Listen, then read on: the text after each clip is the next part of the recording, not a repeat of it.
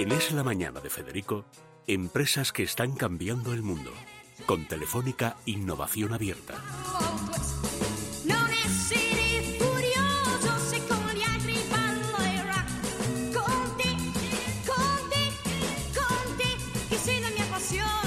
Bueno, Jesús de Bejar es el fundador de Urban.es, que es el nombre real de la empresa. Es el nombre real.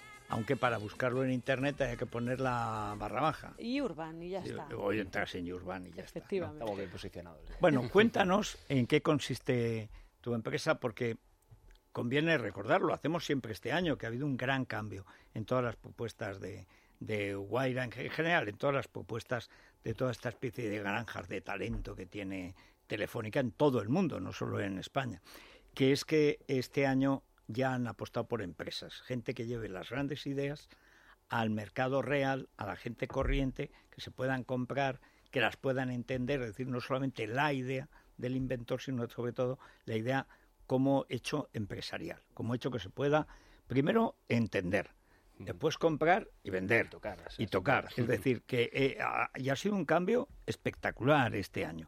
Bueno, cuéntanos primero, ¿cuál es la idea base de vuestra empresa y cómo la habéis estructurado y por qué Telefónica os busca? Ajá. Eh, vamos a ver, la empresa se, eh, se dedica a automatizar procesos, eh, sobre todo en tres sectores, eh, tales como eh, Smart City, proyectos de Smart City con el- la creación de la eh, oficina de turismo digital 24 horas, eh, que se puede ubicar en cualquier punto de la ciudad a través de la reconversión del mobiliario urbano, Eh, como por ejemplo el proyecto de, eh, de la reconversión de las cabinas de teléfono, que conocemos todos. Eso es lo que quiero que me expliques, porque claro, lo último de las cabinas que están vandalizadas y convertidas en vandalizadas, una cosa horrorosa. Y además antes, yo recuerdo haberlas visto todavía colgando con las guías de teléfono que la gente no arrancaba ni se comía más que en las películas. Las películas siempre que el gángster arranca la, la- esto de teléfono para luego ir a matar a alguien. Pero en España se colgaban las cabinas, estaban hasta dos y tres tomos y la gente las respetaba. Y hasta bolígrafos, ¿verdad? Y en algún, y, claro, para escribir, y en algún momento se volvió loca la gente, se barbarizó y pasó lo que pasó. Bueno, y es, ¿cómo hacéis lo de...? Bueno, y en la tercera cuestión, ah, eran las cabinas, Sí, la era Smart City, En, en hoteles, eh, Sí. eh, a través de bueno la colocación de unos dispositivos en la habitación para crear el recepcionista eh, 24 horas, donde bueno el hotel puede mostrar su- las experiencias, el room service, los servicios, incluso el usuario puede reservar desde allí. Y en restaurantes con el camarero digital. A través de otros dispositivos puestos en la mesa, pues eh, puedes visitar la, la carta digital y puedes interac- eh, interaccionar con ellos, ¿no? Eh, o sea, un camarero rápido. Sí, puedes llamar al camarero, pedir la cuenta, eh, pedir la comida, incluso pagar. O sea, al final es automatizar esos procesos. Bueno, primero lo de, la, lo de la cabina de teléfonos que a todos nos ha dejado, porque hemos empezado a hablar con Alaska de esas cabinas tan bonitas en rojo de, de Londres, Ujú. Que antes las, las habían copiado los de Portugal y en algún momento, después También. de la descolonización, pues eh, claro, es que aquello parecía un arrabal de Londres. Con el teléfono Entonces decidieron móvil, sí. quitarlas, pero tenía su encanto la cabina roja, siempre muchos crímenes del Jack el Destripador sin la cabina, pues no sé. Sería otra cosa, ¿no? Esa es otra cosa. Bueno, ¿cómo, ¿cómo habéis, digamos, modernizado las cabinas de teléfono? Pues al final es el concepto de economía circular, ¿no? De, de cómo darle un segundo uso a, a un, a un mobiliario que todo el mundo, bueno, eh, lo, lo que lo hemos conocido. Claro. ¿no? El- le, le tenemos nostalgia, ¿no? Al final lo que eh, sustituimos es la parte del teléfono, que es verdad que ya no se usa tanto, y lo, eh, pues, lo que sustituimos es una pantalla táctil, donde tiene la oficina virtual 24 horas, tiene puntos para cargar los móviles, también de manera gratuita, y bueno, y se le puede albergar un punto wifi público.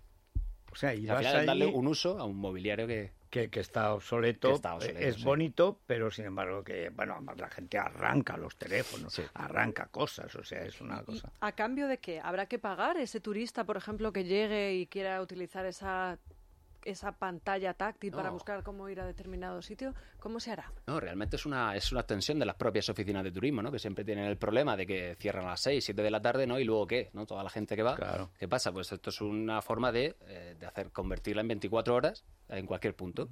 ¿No? Entonces, toda esa información que tenga de, de rutas, de qué visitar, Bueno, y qué por la noche a dónde voy, dónde cenamos, la Exacto. copa de después. Exacto. Sobre todo porque te, te dice planes. ¿Y quién te- está detrás haciéndolo? ¿Vosotros entonces en ese caso? ¿Quién es el proveedor de toda esa ¿Cómo información? tenéis la oficina de turismo? Es la que da toda la Claro, información. claro. Al final es una extensión, es una extensión de, de ellos, ¿no? Es el servicio que tienen físico, ¿no? El, el tenerlo, tenerlo virtual. Oye, lo del digital. camarero, a ver, ¿cómo lo del Ah, camarero? eso te ha gustado. Eso, eso me ha encantado. A ver, Sí, eso es, eh, nada, ¿no? El- al final eh, es la, crea la sensación de que estás atendido en todo momento, ¿no? O sea, tú desde que te sientes en la mesa tienes un dispositivo táctil eh, que también tiene toma para cargar el móvil, ¿no? Porque al final nosotros todos nuestros productos siempre tenemos ese valor añadido, ¿no? De- bueno, de- es que, es que lo malo de estar tan tecnificados es que se acabe la batería. Totalmente, Sí, sí. ¿eh? Y además Y- que pasa siempre eh, en el peor momento. totalmente.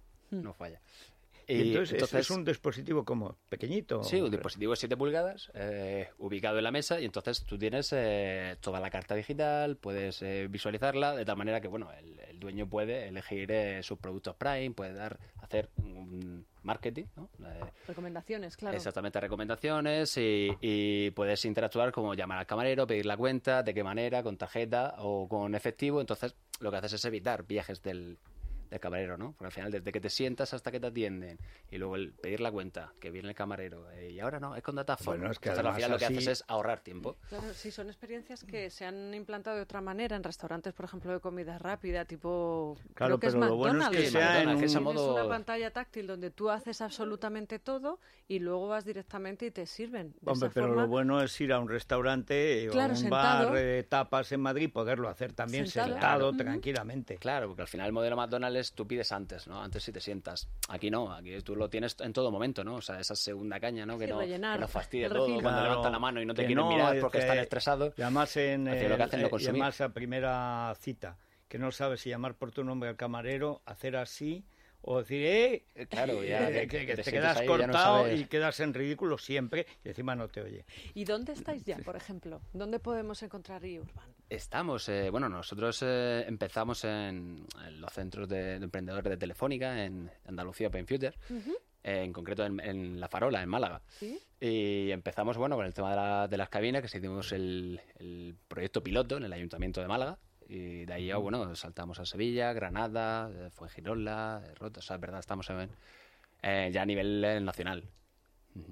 Oye, pues esto es fantástico. Pues hombre, sobre todo cómodo, además, ¿verdad? Bueno, bueno, y ahora, ¿y lo de Telefónica cómo ha sido? ¿Fue amor a primera vista? ¿Fue matrimonio por interés?